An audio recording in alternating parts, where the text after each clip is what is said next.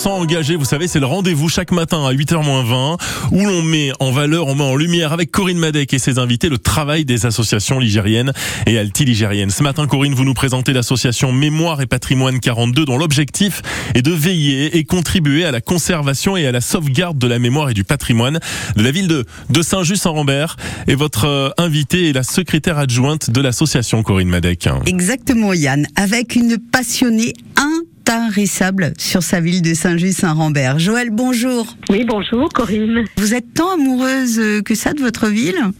Oui, parce qu'on a une chance inouïe d'habiter Saint-Just-Saint-Rambert, parce qu'on a un patrimoine architectural magnifique avec le quartier médiéval de Saint-Rambert, un passé très très riche au niveau industriel côté Saint-Just.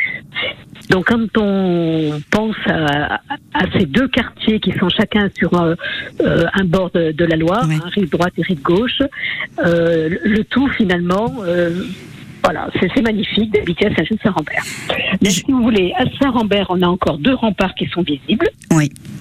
On a le musée des civilisations Daniel Pouget. Mhm. On a la porte franchise, on a la plus grande église romane du Forêt, la chapelle Saint-Jean-Baptiste qui remonte au 7e siècle, des maisons à pans de bois euh, avec des décorations. Alors d'autres maisons ont des décorations en briques aussi très nombreuses. C'est la ville qui a le plus de décorations en briques euh, dans, dans la Loire. On a des hôtels particuliers des 16e et 17e siècles avec des tours d'escalier.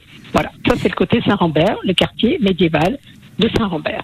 Mais si on passe la Loire et qu'on se retrouve côté Saint-Just, donc on a une verrerie, on souffle encore le verre à la bouche, et des verreries, il en existe trois comme ça seulement en Europe.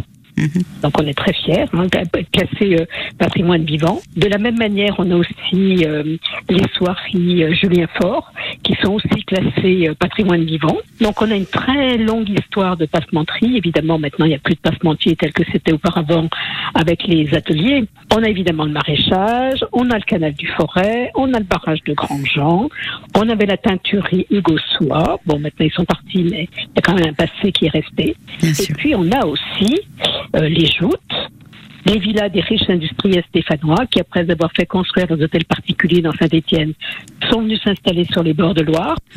Et puis la marine de Loire, c'était quelque chose de phénoménal entre 1704 et 1850-58, voilà, pendant un siècle et demi environ.